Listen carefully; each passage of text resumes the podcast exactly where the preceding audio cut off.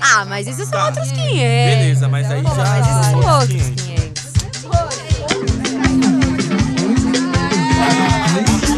Outros 500.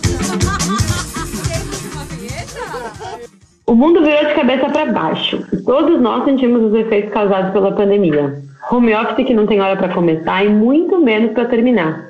Crianças com aula online, idosos sem poder sair de casa há mais de 100 dias. Para muita gente, a realidade mudou completamente, inclusive as das crianças. Elas não estão no grupo de risco na questão sanitária, mas são as principais afetadas na questão social. Eu sou a Natália de Campos, sou advogada, membro da Comissão da Mulher Advogada da OAB de São Paulo, cofundadora do coletivo Entre Elas e do escritório Campos Gomes.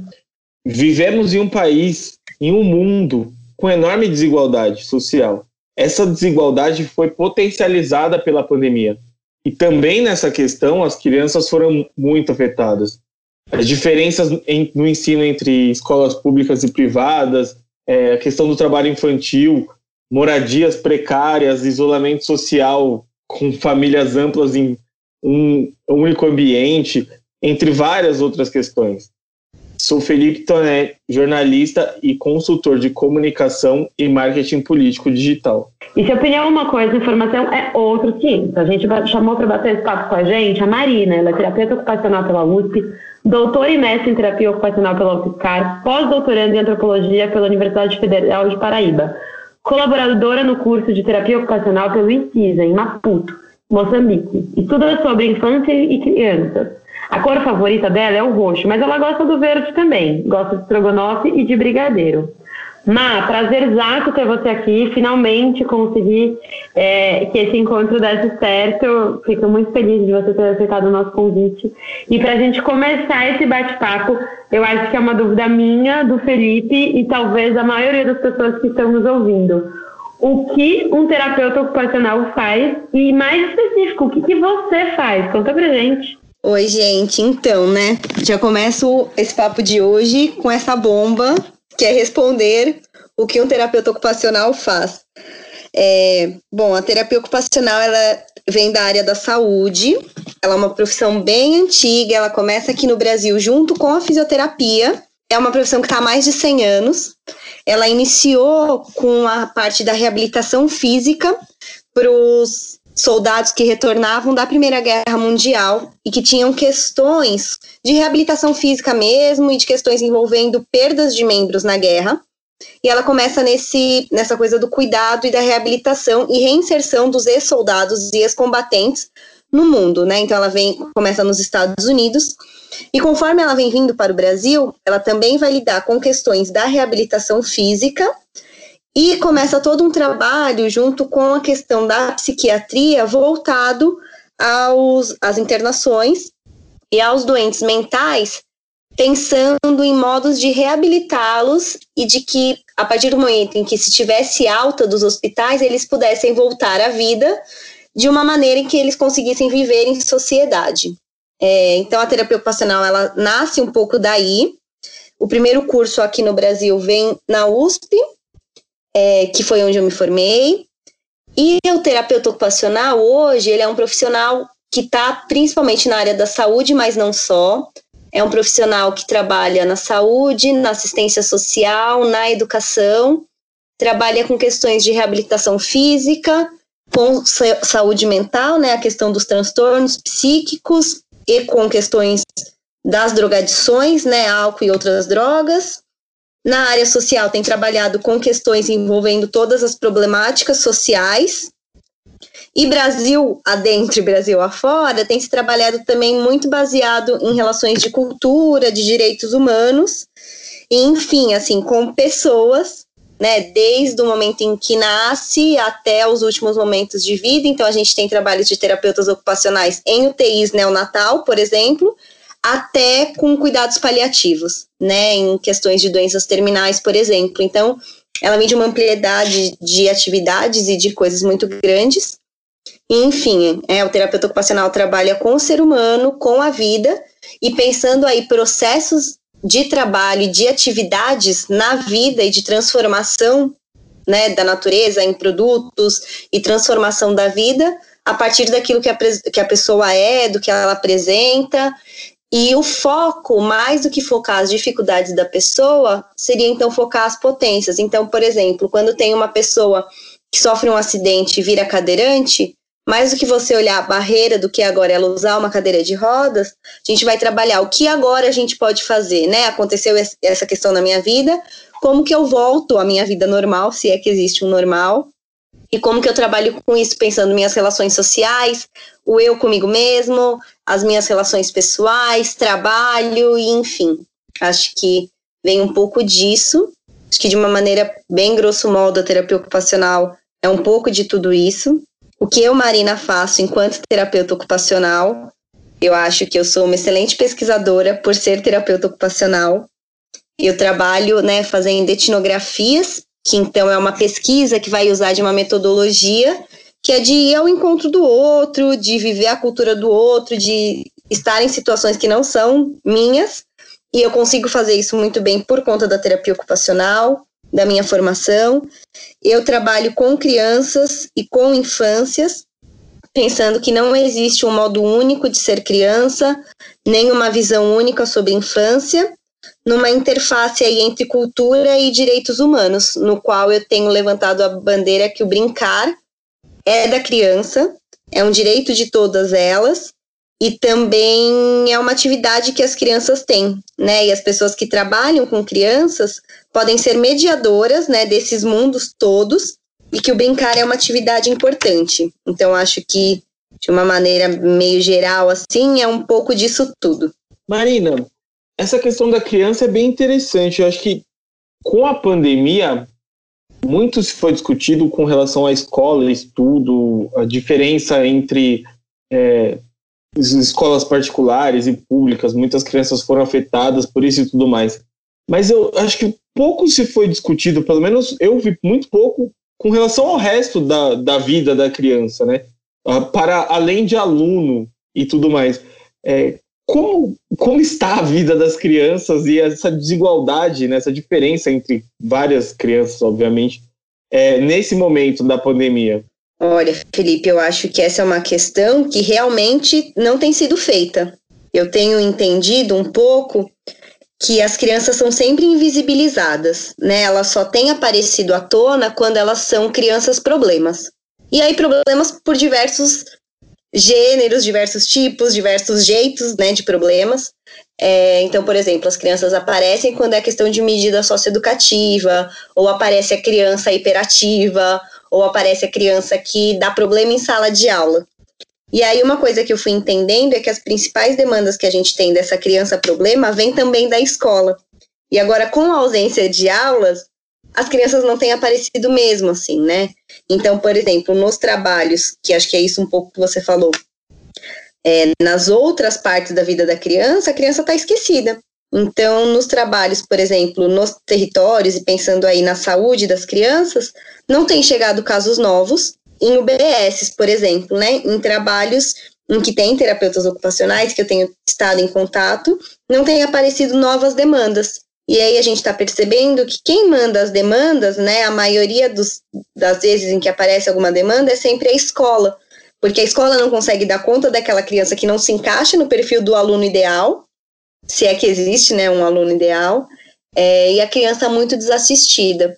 Acho que uma outra coisa que eu tenho notado, assim, né, e a partir, enfim, de pesquisas e estudos que eu tenho desenvolvido, é que a criança das classes médias e altas, né, e quanto mais alta tem se beneficiado, né, entre aspas, um pouco das situações, é porque as crianças continuam tendo aulas.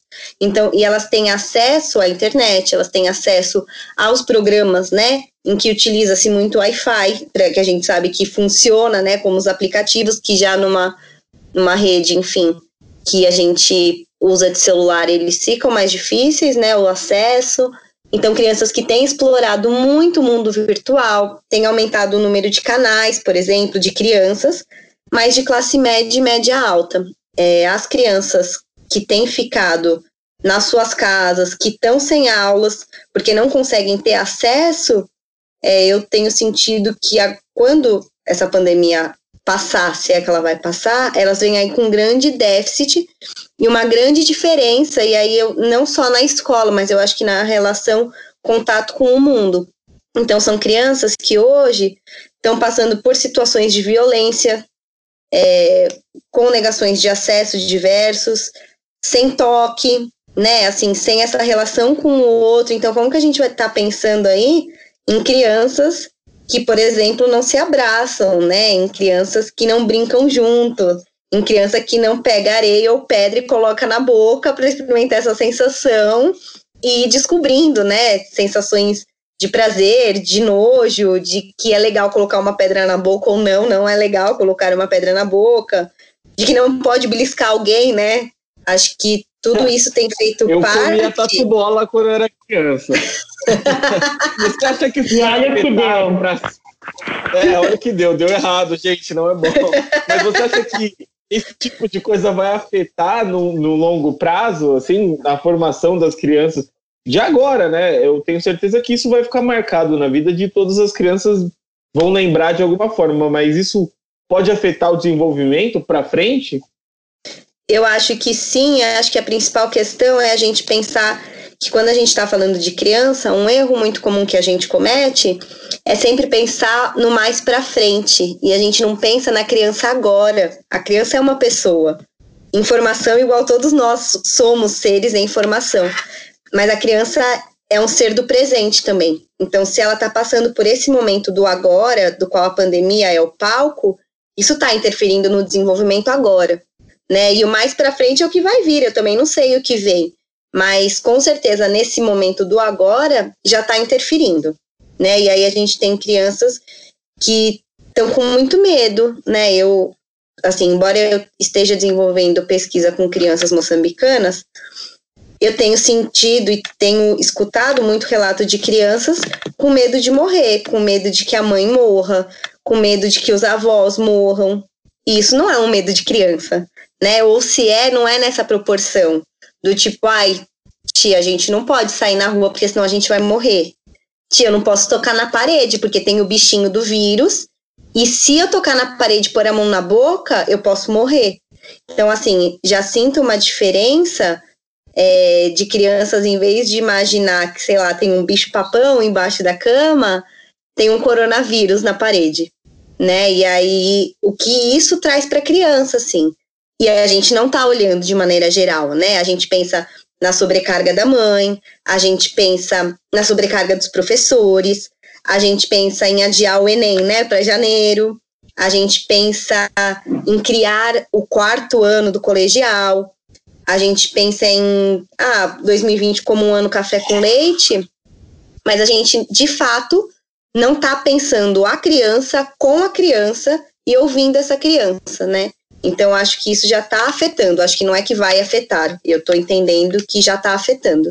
Má, dentro do mundo jurídico é muito difícil para as pessoas reconhecerem a criança como sujeito de direito. Acredito que não só no, no, no ramo do judiciário, mas em toda a esfera social, a gente tem muita dificuldade de entender a autonomia da própria criança, né? Muitas vezes elas chegam a ser anuladas.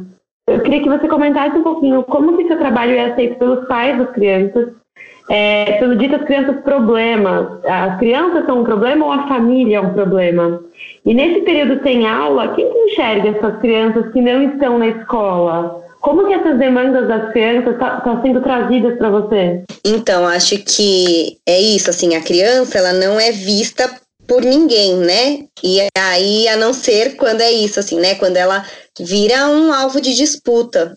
E aí, que muitas vezes não é a criança que está sendo disputada, mas são outras coisas que estão entrando na relação.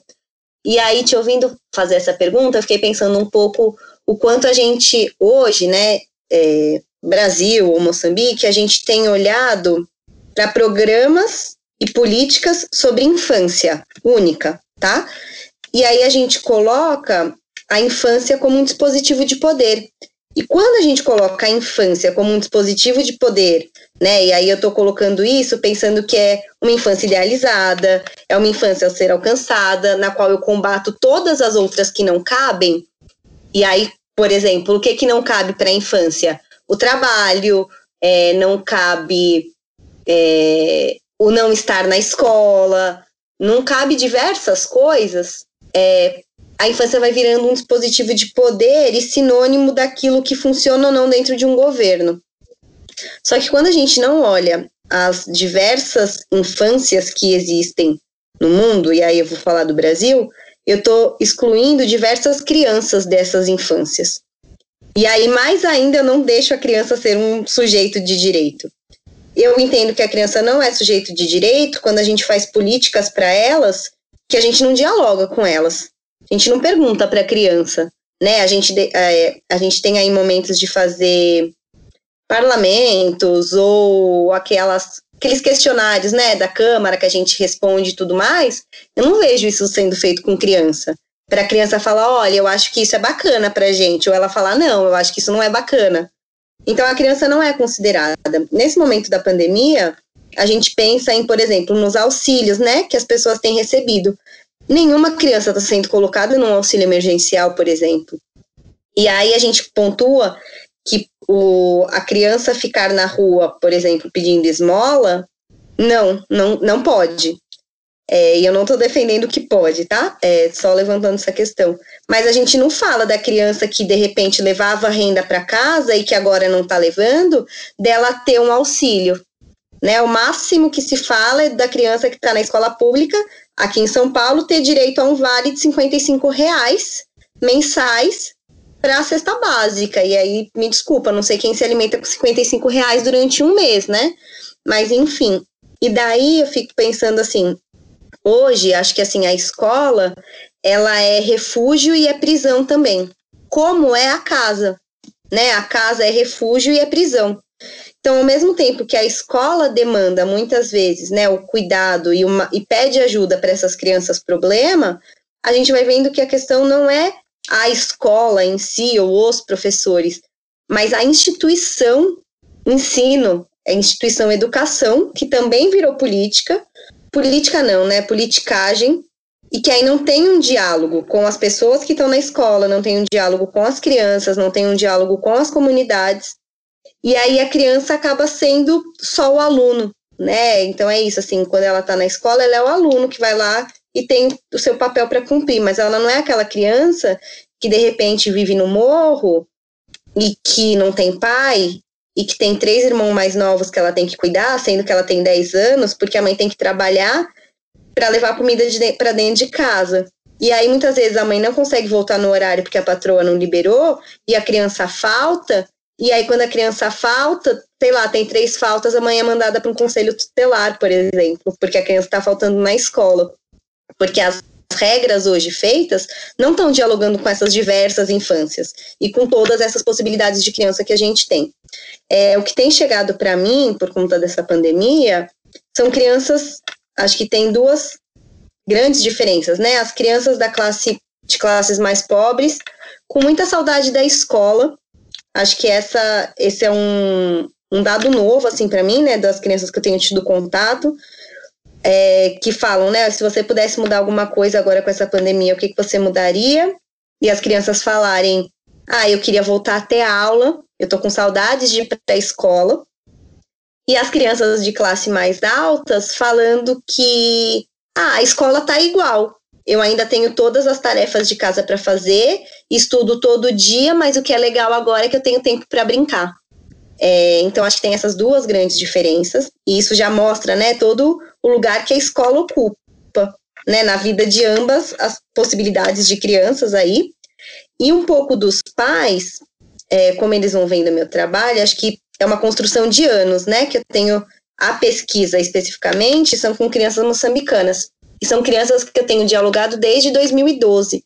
Então, crianças que eu acompanhei o crescimento, crianças que literalmente eu vi crescer e hoje têm 8 anos de idade, ou crianças que tinham 11 e que hoje têm 19. E os pais, acho que foram construindo comigo também o que era esse fazer pesquisa, o que era entender por que, que eu queria conversar com as crianças e entender o que elas entendem sobre o que é ser criança, o que é ser criança em Moçambique, o que é ser criança em Moçambique naquela comunidade. E elas falando para mim o que era ser criança, e elas falavam assim: ah, tia, é bom, porque agora você vai mostrar lá no Brasil que aqui a gente não é só explorado, né? E aí você vai mostrar que a gente não sofre violência igual vocês sempre falam. E que o que mostram na televisão não é imagem real.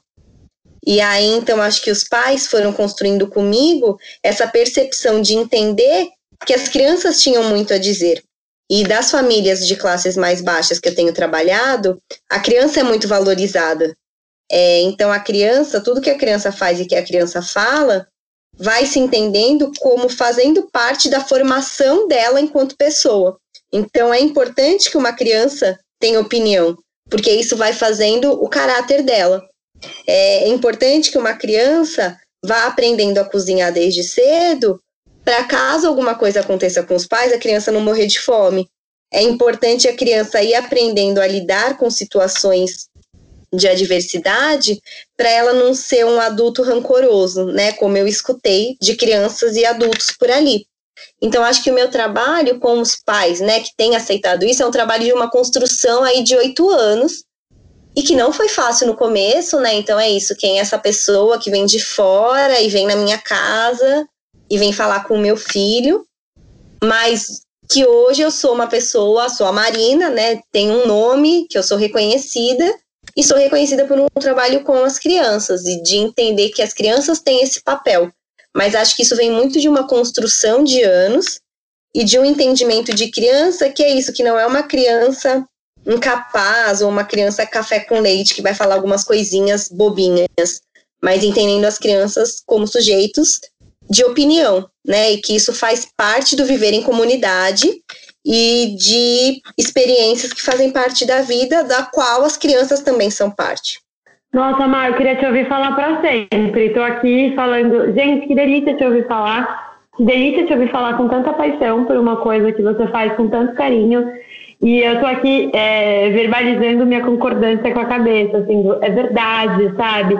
A gente pode colocar até, eu posso falar inclusive da minha própria infância, né? Como que a gente não, como que eu não fui legitimada em várias questões, como que eu não consegui reconhecer as coisas que eu estava sentindo, como frustração, raiva, é, enfim, coisas que crianças sentem. E isso com todo o recorte que a gente sabe que eu vivo. Então, por exemplo, quando você fala, poxa, não tem nenhuma política pública, não tem nenhum auxílio emergencial para as crianças, inclusive para as crianças que ajudavam, né, que inteiravam essa renda em casa. E eu vou além, inclusive, para a gente repensar esse ambiente de casa para que possa construir brincadeiras ou o que quer que seja para a criança dentro de casa. Porque na escola, ela tem ali a dinâmica de brincadeira, de colega, de pátio, de de espaço de lazer. A gente está falando de casas que muitas das vezes moram tipo 10, 12 pessoas em um cômodo. Então, pensar nesse auxílio emergencial para a criança é pensar como que essas crianças também sobrevivem e também mantêm o um mínimo de sanidade dentro de casa. É, eu tenho acompanhado a minha irmã, as pessoas que são próximas de mim, é, dão aula em colégios particulares que foi exatamente o que você disse, assim, ué, tá normal. Eles estão se virando nos 30, e a gente pode inclusive gravar um podcast sobre isso, falando da demanda dos professores, como eles estão se virando nos 30, produzindo vídeo para YouTube, blá blá blá, para que as crianças tenham essa sensação de tipo, não, tá normal, a gente tem essas atividades corriqueiras nos colégios particulares. E aí, então a gente tem, a gente tem essa mania, né, de pensar no mínimo, tipo, ah, no mínimo é esse auxílio para mãe para não morrer de fome, que a gente já falou aqui, eu não sei de onde o Paulo Guedes achou que as pessoas com 600 reais vão viver bem. E muito menos em São Paulo, 55 reais é, vão comprar uma cesta básica o mês. Mas a gente não tem que viver do mínimo, né? Não tá certo a gente viver no mínimo. Não é o mínimo que a gente espera. A, a discussão teria que ser o que, que a criança precisa, o que, que essa família precisa para manter todo mundo vivo e saudável. Saudável, inclusive, mentalmente, né? Fui te ouvindo falar e aí também fui concordando com a cabeça, né? Com essas questões, assim. É... E assim, quando a gente pensa num auxílio de 600 reais ou no máximo de 1.200, dos quais eu não tenho muitas, não conheço muitas pessoas que conseguiram, tá? Esse auxílio dos 1.200. É... é isso, assim, eu tô falando eu tô pensando numa mãe com quantas crianças em casa, né? Eu então, assim, se de repente eu tenho cinco filhos em casa, os 600 reais eu tô contando 100 reais por cabeça para um mês. É, e aí, assim, né, essa coisa também das, dos professores estarem se virando nos 30, e na maioria deles, né, mulheres, que a maioria tem seus filhos, e aí são professoras muitas vezes que estão em casa, com um trabalho de home office, de fazer, de dar aula para crianças e tá se virando nos 30 com crianças em casa. Então, assim, é, quando você vai falando né, essa coisa, o quanto a gente tem visto sobre, por exemplo, manuais de brincadeira, eu vi, quando que foi? Semana passada, eu vi um manual que chamava Como sobreviver à pandemia com as crianças em casa ou era como sobreviver à quarentena com crianças em casa. Eu achei horroroso esse nome, né? Porque assim, como sobreviver à pandemia com as crianças em casa é como se a gente estivesse tirando todo o terror do que é a pandemia e colocando no fato das crianças estarem em casa. Então, assim, talvez como atravessar uma pandemia com crianças em casa já muda o tom, né? Então, assim, é como se o problema fosse as crianças em casa e não a pandemia. Né? O problema são as crianças em casa e não o fato da gente estar tá achando que essas aulas as crianças estão aprendendo. É, então, assim, o quanto a gente tem colocado um dos grandes problemas da pandemia na criança, né? Ah, porque a criança está em casa, a mãe não consegue trabalhar. Porque a criança está em casa, está fazendo barulho. E aí, assim, a gente faz manuais de brincadeira o que eu acho muito bacana, mas aí assim, sem dialogar com as crianças. E aí, quando eu faço, por exemplo, um manual de brincadeiras para crianças em apartamento, que recorte socioeconômico eu estou fazendo? Porque quais crianças vivem em apartamento? Quais crianças têm acesso a uma internet que elas vão entrar, baixar um manual, provavelmente imprimir esse manual e vão ter os pais, né? E aí pais barra mãe, que eu acho que é muito mais as mães, fazendo essa brincadeira com elas. Né? E aí, quando, por exemplo, eu penso numa casa em que as pessoas vivem num cômodo só, é, eu estou dando mais uma tarefa para a mãe, uma, de uma família que de repente tem só um celular e a gente tem cinco crianças para ter que fazer, para ter que ter aula, e aí eu sorteio o dia que é de cada uma para ter aula, e aí, para além disso, eu estou imprimindo um manual de brincadeiras com materiais que eu preciso comprar, porque provavelmente eu não tenho garrafas PETs espalhadas pela minha casa. Né? E aí, então, assim, o quanto esses manuais também não está dialogando com a pluralidade de crianças e infâncias que a gente tem. A gente está, mesmo sem ser o objetivo, né? E aí não acho que é proposital, a gente está fazendo também um recorte de classe socioeconômico. Então a gente, de novo, não está olhando para as crianças. A gente está olhando para uma coisa que um adulto ou uns adultos estão fazendo sem dialogar novamente com as crianças. Então, de novo, eu estou fazendo um manual de brincadeiras para crianças sem conversar com as crianças. Ou eu estou fazendo um manual de sobrevivência, o que é horrível, aos pais nessa quarentena com as crianças em casa. Então, assim, acho que isso são questões que são da pandemia, mas não são só da pandemia. São questões bem anteriores e que, assim, eu falo que é, é aquela poeira que estava debaixo do tapete e agora a gente só tirou o tapete de cima, né? É, e o que me preocupa, na verdade, é como a gente vai sair disso, né? Se é que a gente vai sair, mas assim, como a gente vai lidar com isso no agora, né? Igual a gente vai lidar com a criança no presente, como que a gente vai lidar com essas questões no presente? Porque não é possível que esse novo normal, que eu acho horrível, seja desse jeito. Então, a gente entendeu que tem uma baita desigualdade entre crianças e entre infâncias e de profissionais de diversas áreas, né? Saúde, educação, assistência, não dando conta, porque não estão dando há muito tempo. E agora a gente fala: ah, então, é, a gente entendeu que a vida é assim e a gente vai continuar desse jeito, né? Acho que são questões que, que tem, assim, pensamentos que têm me incomodado, têm me permeado, tenho tentado escrever sobre isso mas fico pensando que, assim, essa questão e essa grande diferenciação né, das crianças, ela precisa aparecer. Né? E não pode ser aquela coisa do ah, o ser diferente é normal. Não, ser diferente é diferente. E é por isso que a gente tem que olhar para todas essas diversidades. Porque senão é isso, eu vou fazer um manual de brincadeira para apartamento e achar que está resolvido o problema da criança em casa. E por que de repente eu não penso de pensar Mãe, para você não ficar sobrecarregada, quando você for cozinhar, leva a criança. A criança, a depender da idade, pode ir e começar a aprender a cozinhar. Pode fazer uma atividade junto.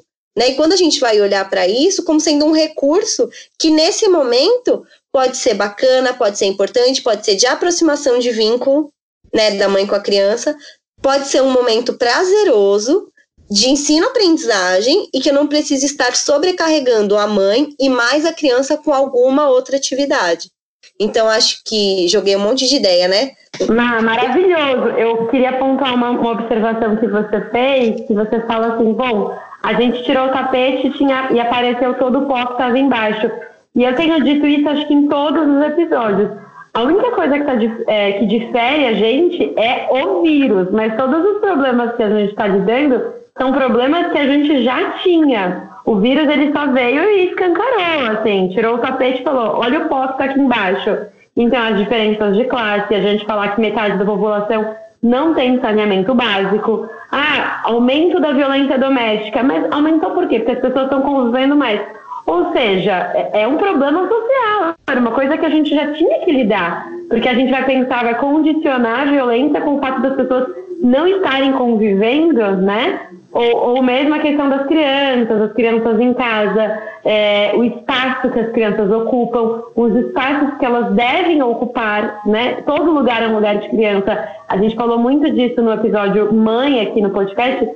Que é isso, assim, quando a gente exclui a criança de um lugar, a gente exclui também a mãe.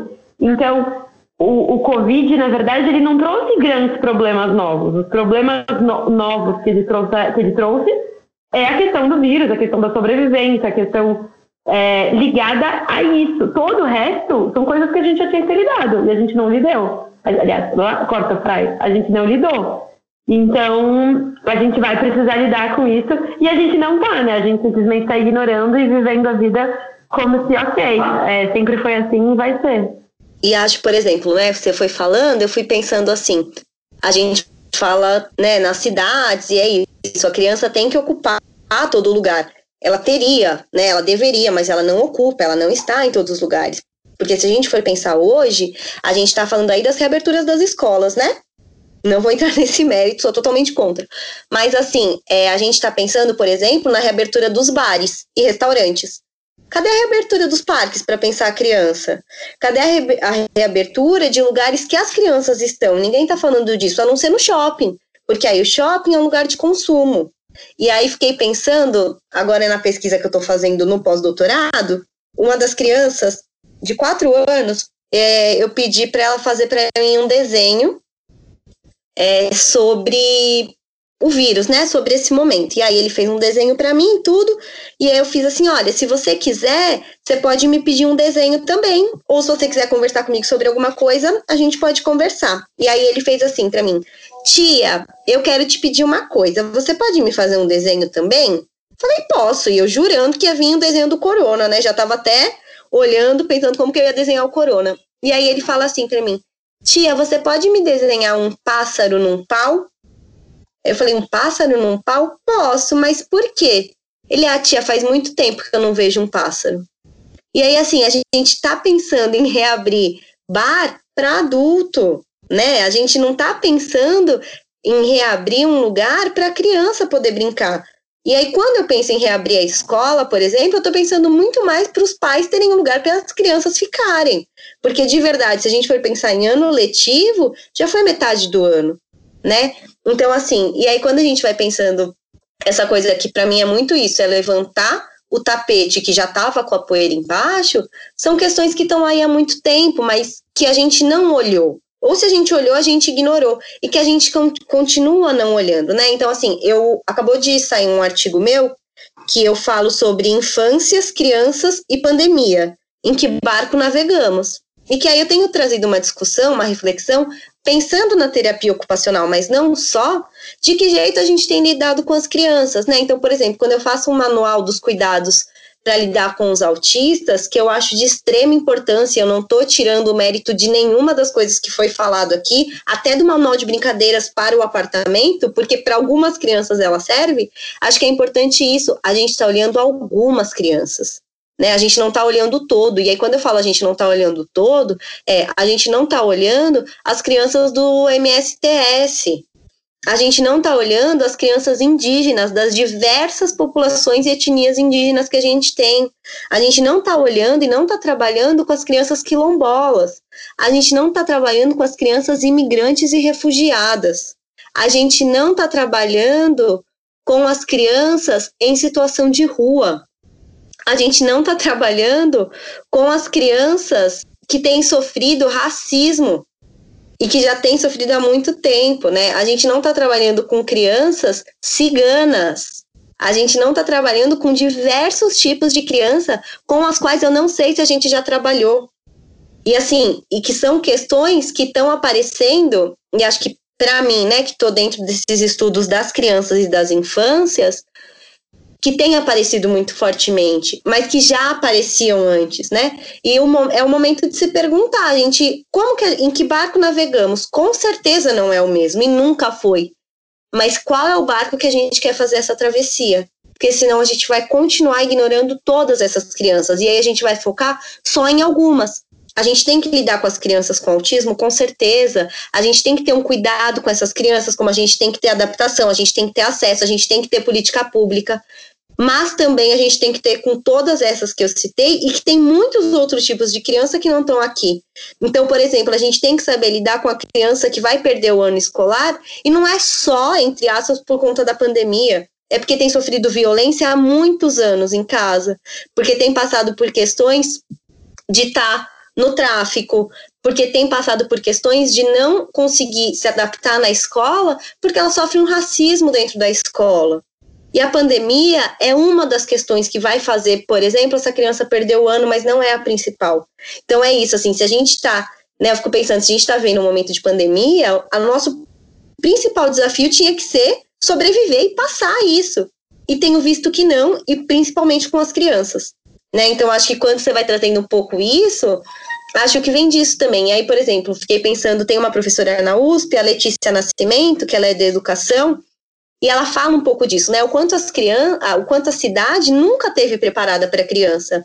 Quando, por exemplo, a gente pensa nos ônibus e o tamanho que é o degrau de um ônibus. As crianças não conseguem.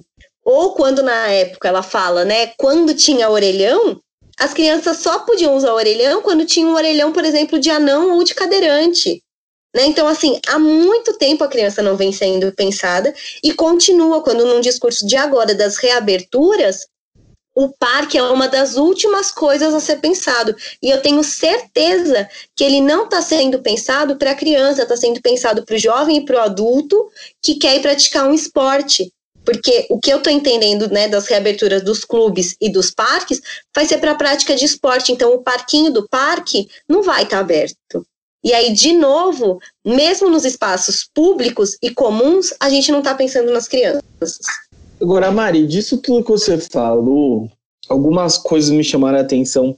É, te falei já, né? Eu, eu passei alguns meses em Luanda, na Angola, e a sua fala ali do ah, você vai mostrar no Brasil que não é só isso, que não é assim tudo mais. Eu me lembro muito disso, eu, eu ouvi bastante, porque o Brasil era, na época, eu imagino que até hoje era uma referência né, para os países lusófonos e tal, para países africanos, e, e a imagem que, que eles percebiam que a gente tinha aqui era de que lá era simplesmente uma desgraça, não tinha nada, era só fome, era só é, malária e tudo mais. As crianças também enxergam essa imagem. É, conta um pouco também do seu trabalho lá, o que você faz e tudo mais. Olha, as crianças moçambicanas, e aí é isso, né? Eu tenho um trabalho aí, uma vivência de oito anos, e as mães das crianças falam assim para mim: Ah, Marina, a gente te viu crescer aqui. Você chegou menina e agora você é mulher. Que a primeira vez que eu fui eu tinha 22, agora eu tenho 30. Mas, as, por exemplo, a primeira coisa que chamava a atenção das crianças era a minha pele, né? Eu sou branca e isso era uma das primeiras coisas que chamava atenção, tanto para uma curiosidade positiva como para uma não curiosidade né? Então, assim, muita criança que chegava perto de mim porque achava que minha pele era diferente, então elas vinham, é muito de toque, né? Então vinha tocar muito. Eu tenho muitas pintas no corpo e elas queriam saber se eu tava suja, se eu não tinha tomado banho, se saía, se era pintado ou se era um machucado. eu passei isso bastante com tatuagens. Eu tenho algumas tatuagens e, e era algo que não era comum. Então, além de, de branco com tatuagens, também é o toque, mas deixa eu ver, mas não sai, né? Esfregando, tá certo. Era bem divertido, com, com crianças também, principalmente. Teve uma das crianças, a Gina. A Gina eu acompanho há séculos, assim. Ela estava na época, em 2012, com 5 anos, que foi quando a gente se conheceu. 2014, a Gina com 7, por aí. Ela, enfim, teve uma cena que a gente.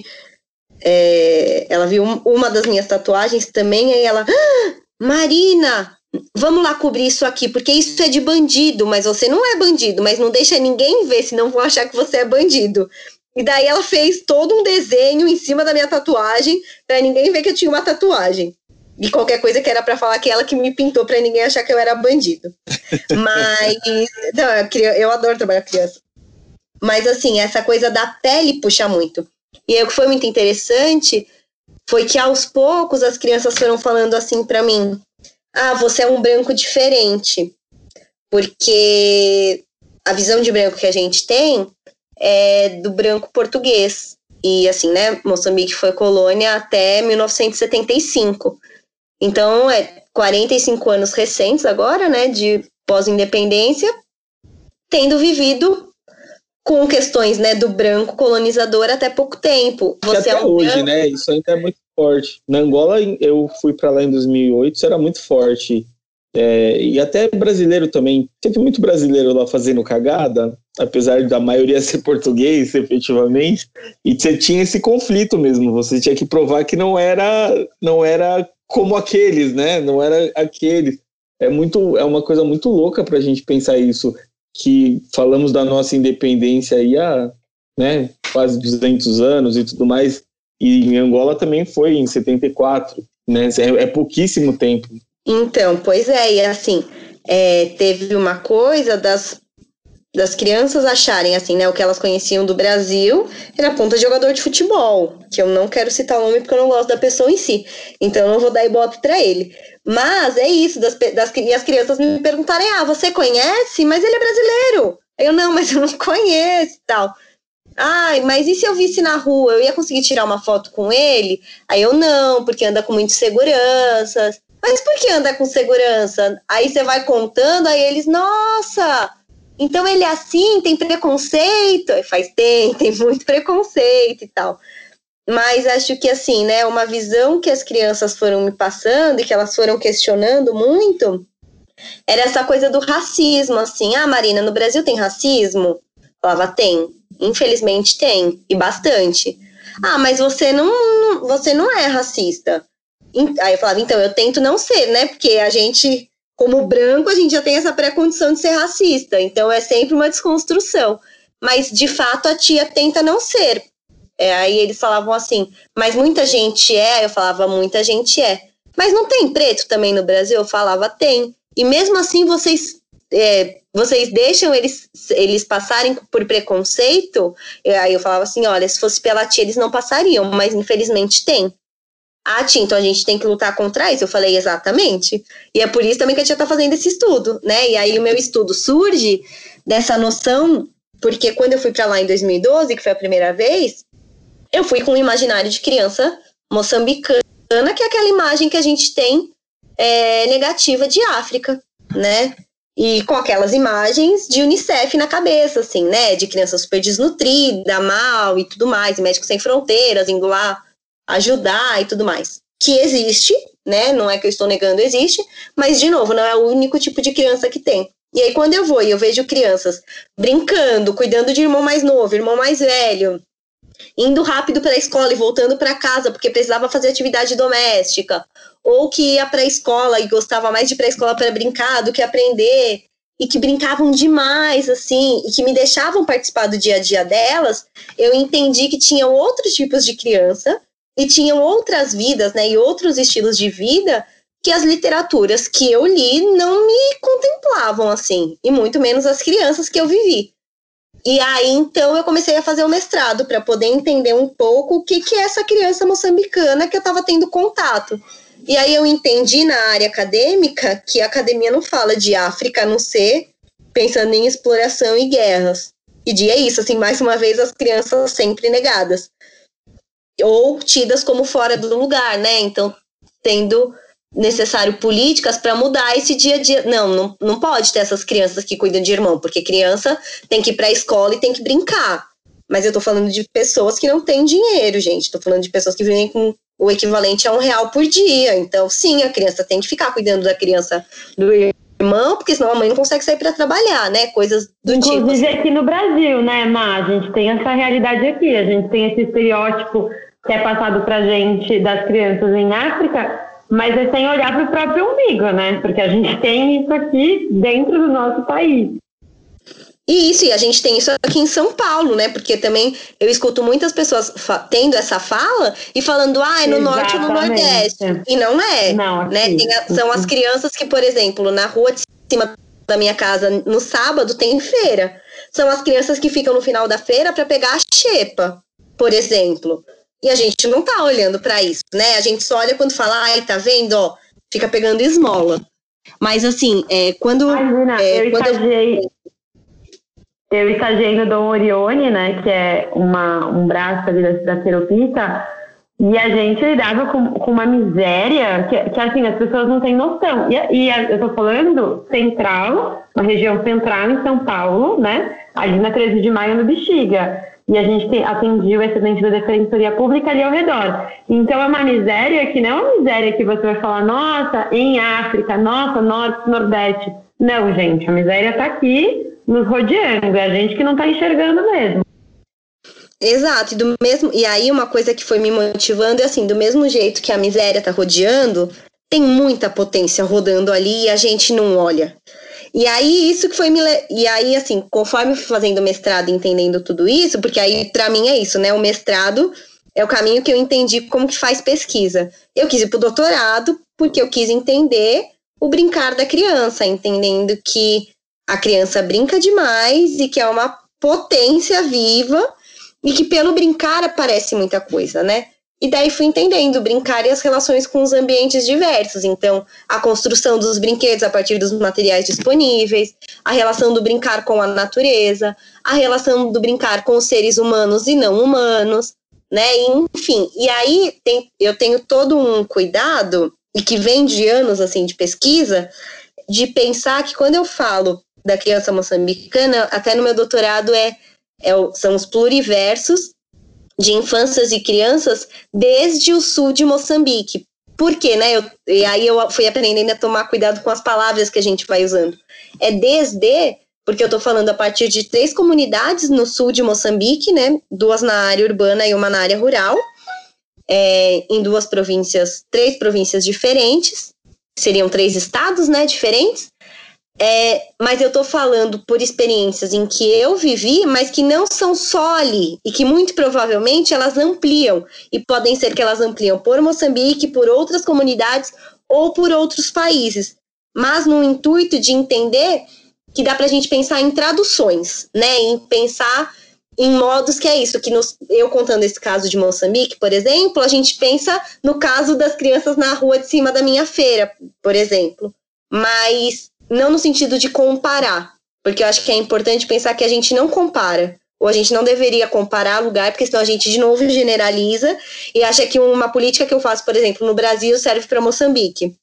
E não é, porque tô, tô falando isso porque muitas pessoas vieram me perguntar: ah, então você acha que o trabalho que você desenvolveu em Moçambique dá para a gente colocar na realidade brasileira? E aí eu sempre falo: acho que dá para a gente se basear, mas pensando que temos outras demandas, são outras crianças com outras problemáticas, e se a gente conseguir olhar tudo isso, dá para a gente é, criar um novo jeito baseado naquele, mas não fazer uma reprodução, né? E aí eu acho que é um pouco disso, assim, e aí o meu trabalho vem um pouco disso. E aí o pós-doc vem agora para pensar como que são essas crianças durante a pandemia. E daí também, a partir disso, eu estou descobrindo crianças de famílias de classe média alta, moçambicanas, que foram que são crianças que eu nunca trabalhei, estou trabalhando agora. E todas essas diferenciações e todas essas pluralidades de crianças que existem e que também quando a gente foca, né, em, por exemplo, em políticas públicas ou programas sociais para tirar as crianças da, da miséria, a gente também não está olhando para essa criança que tem grana.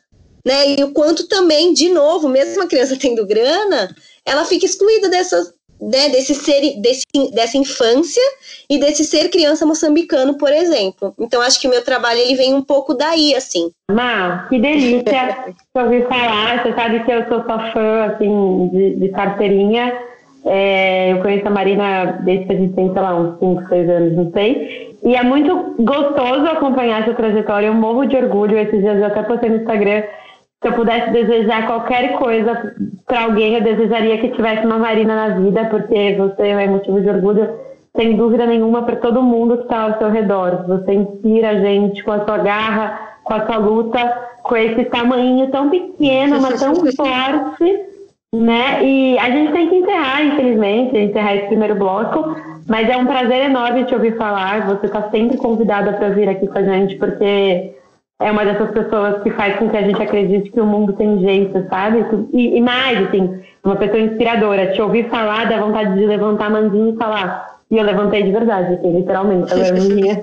e, e falar, vamos lá, Má, a gente tem um quadro aqui que a gente destaca alguma coisa, alguma coisa estranha que aconteceu uma semana. E então eu vou pedir, roda a vinheta do nosso quadro. E aí, quem assume o Aécio? Jamais, senhor presidente. Jamais em qualquer tempo houve qualquer crime. Houve por parte, por minha parte ou daqueles que trabalhavam comigo, recebimento de propina. Confesso que eu não gosto de trazer para esse quadro notícias tristes. Assim, eu sempre gosto de trazer notícias bizarras porque eu acho que é onde se propõe o quadro. Mas Diante de tudo que a gente conversou, eu acho que é muito importante a gente colocar luz nessa notícia, não no lugar do bizarro, no lugar da graça, mas no lugar do, do que, que a gente está fazendo, que mundo é esse que a gente está criando. Então eu vou trazer dois momentos, um no lugar para a gente pensar e o outro no lugar da bizarrice mesmo. Saiu essa semana uma notícia que a manchete diz: Pai diz que bebê morreu afogado em piscina após ele ser preso e obrigado a deixar filhos só com irmãos pequenos.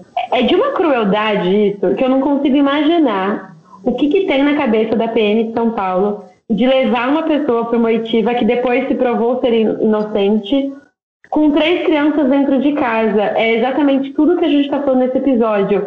Por que, que ninguém enxerga a criança? Porque eu não sei se fariam isso se fosse, por exemplo, é, talvez fizessem um idoso, não sei. Mas é, é, bizarro a gente pensar que a polícia achou legítimo três crianças pequenas ficarem em casa sozinha enquanto ela levava um cara para fazer uma oitiva.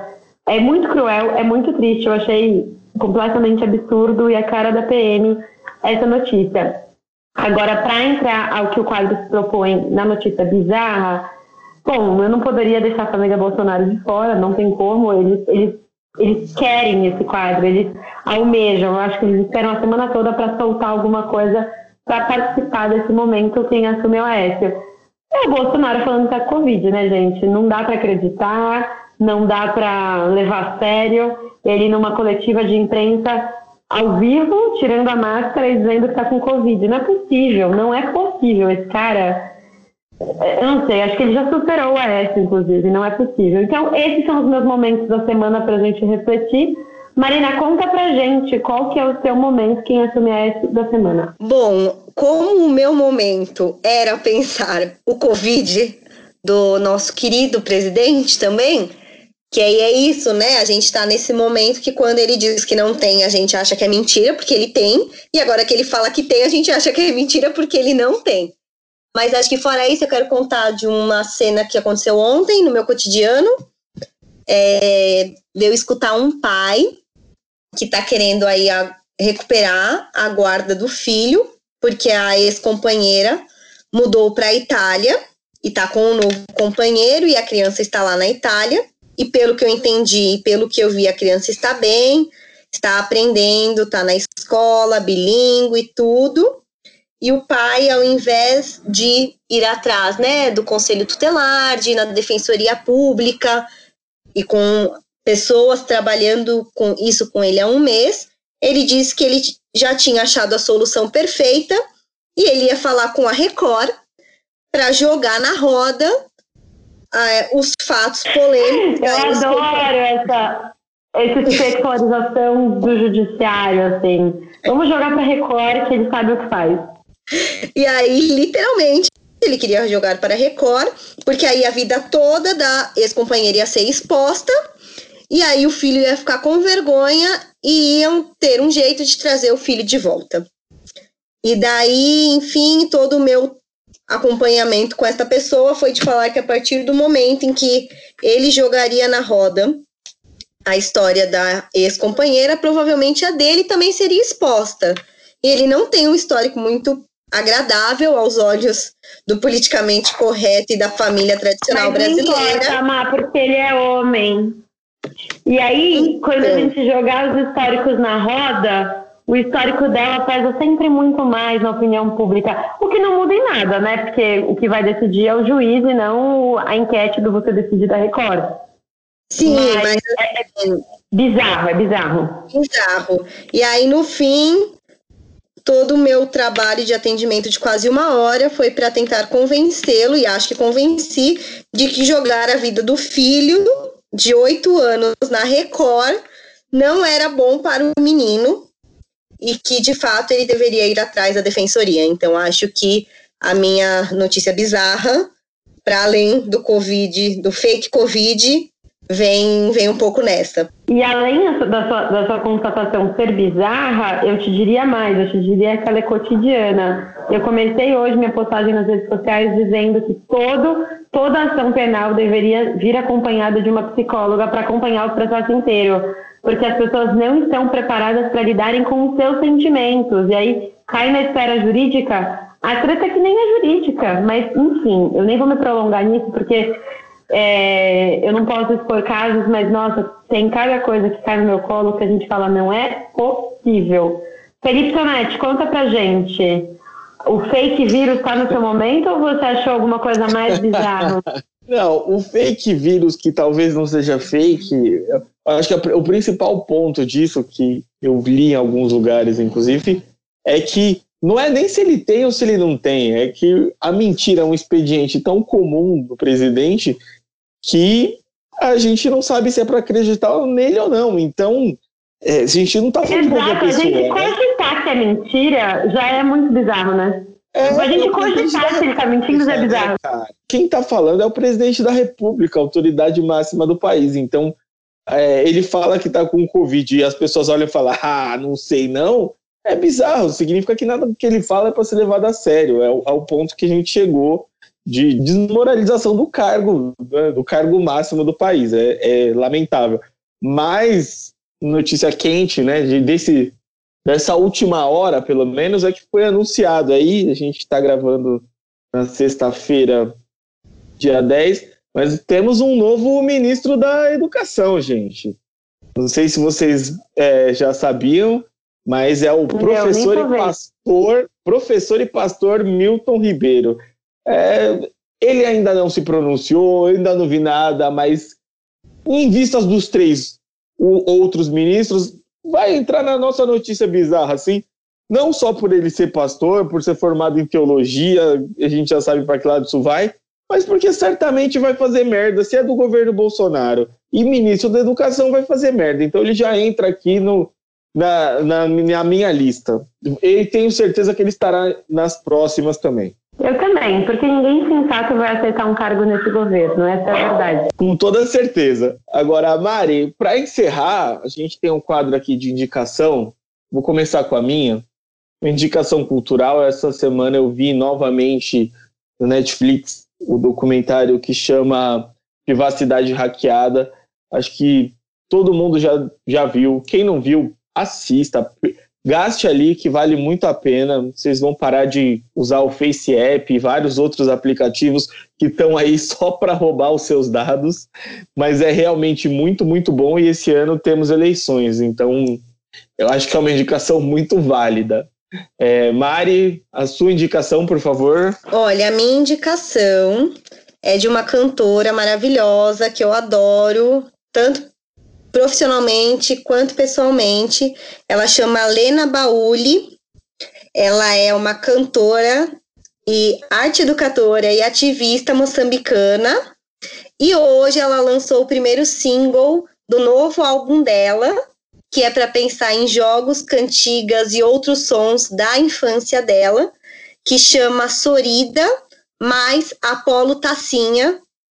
Tá no Spotify e eu super indico assim, ela é incrível e vai fazer aí quem tiver vontade, curiosidade, viajar sonoramente para Moçambique. Bom, a minha indicação da semana vai ser um pouco, foi um pouco difícil de eu pensar, porque eu confesso que eu fiquei super off na última semana. Eu fiquei assistindo Modern Family, que é a minha série conto. Então, assim, quem nunca assistiu Modern Family, assista, porque é uma dessas séries que faz a gente rir muito. E um episódio especial, eu, eles tinham que ir num jogo de futebol de uma criança e a família toda não queria ir no jogo. E, é, e é muito curioso isso, né? É, viver em família, esses eventos, que eu vou confessar que eu tô com saudade desses eventos lados, porque eu tô com saudade de aglomeração. Então, de cara seria essa. Mas com o fake Covid do Bolsonaro, veio uma questão filosófica, moral aí, do tipo, é correto desejar a morte do presidente? Não é correto? A gente se iguala aos bolsonaristas quando a gente fala se morrer tá tudo bem, eu não sou coveiro. E a minha humilde opinião é que não, que eu quero mais é que o Bolsonaro se foda mesmo, porque eu acho que ele colhe o que ele planta e se a gente vai falar nessa positividade lei do universo, talvez esse seja o castigo dele, lidar com as coisas que ele deseja, não é mesmo? Então eu vou indicar um livro que chama Justiça, o que é fazer a coisa certa. É Michel Sandel, não sei se assim se pronuncia o nome dele, mas é um livro muito foda em que ele traz várias questões para a gente pensar de onde que vem a ideia de moral, de onde que vem a ideia de o que é fazer a coisa certa, o que, que é certo, o que, que é desejar o certo, uma vida vale mais que a outra, utilitarismo, enfim, é um livro bem bacana. Quem não leu vale muito a pena ler e essa vai ser minha dica cultural. E para a gente encerrar esse episódio maravilhoso, é, de novo vou agradecer vocês por estarem compartilhando comigo esse momento. Eu quero muito. Ma... Não, volta. Frai corta. Marina Pastore, onde a gente acha você nas redes sociais? E em quais botecos também, Brasil, Moçambique? Como é que a gente te encontra, mulher? Olha, nos botecos, qualquer um, tô topando todos quando quando for possível sair sem colocar em me colocar em risco e colocar os outros em risco. Então, mesmo o bar abrindo semana que vem, eu não estarei nos bares, tá, gente? Então, quando for possível sair de verdade, sem se colocar em risco e sem colocar os outros em risco, pode me chamar qualquer boteco. Brasil adentro, tô dentro e Brasil afora também. Moçambique, em breve estarei lá, mas ainda não sei quando. É, e nas redes sociais tem o meu Facebook, que então é Marina Pastore, tem o meu Instagram, que é ma pastore, e acho que é isso, assim, né? Tô, acho que tô por aí e esses são os meus links. A gente vai deixar todos os arrobas marcados, tem seu blog também, vou deixar para quem quiser acompanhar suas publicações que são incríveis. Muito, né? bom, Muito obrigada. Eu gostei bastante. Eu queria só fazer um, uma observação que a gente não falou do comentário da Jéssica Pontello do último episódio que ela disse. O, o, episódio era vinho de promoção e taco de madeira. Ela falou: esse título é o resumo do meu mês. Eu te entendo, Jéssica, do meu também. Acho que esse é o resumo da nossa pandemia, no caso. Tem sido isso. Felipe Tonetti, onde a gente te encontra? Em todas as redes sociais, é o meu nome, Felipe Tonetti. Tem mudo no, no final. Quem não me segue ainda, vai fundo, vamos conversar. E tô com a Marina, os bares vão reabrir, eu vou continuar bebendo em casa por um tempo, porque não vai dar não. Então, ah, gente, pelo amor de Deus, né? sociais. né? Segurou até agora, dá para segurar mais um pouco, né? Vamos sossegar é. esse fácil aí. É, bom, para quem ainda não me segue, Natália de Campos, com dois S no final, em todas as redes sociais, YouTube, Facebook, Instagram, não sabe o que está perdendo, eu pistolando todos os dias nas redes sociais. E a novidade que a gente traz é que nas próximas semanas a gente vai começar a criar muito conteúdo aqui no Instagram do Outros Clientes também. É isso, galera. Muito obrigada. Episódio maravilhoso. Marina, sempre um prazer te ouvir. E se você tem alguma sugestão de pauta, convidado, alguma coisa que esteja te afligindo e você quer dividir com a gente, pode mandar que a gente compartilha esse sentimento. Um beijo enorme para vocês. E se opinião é uma coisa, informação é outros 500. Um beijo, galera. Beijo, tchau. Deu, né? Beijo. Vou encerrar aqui. Nada, deu. Hum, Obrigada. ah, Obrigada a você. Beijo, tchau. Esse podcast foi um oferecimento de Estou de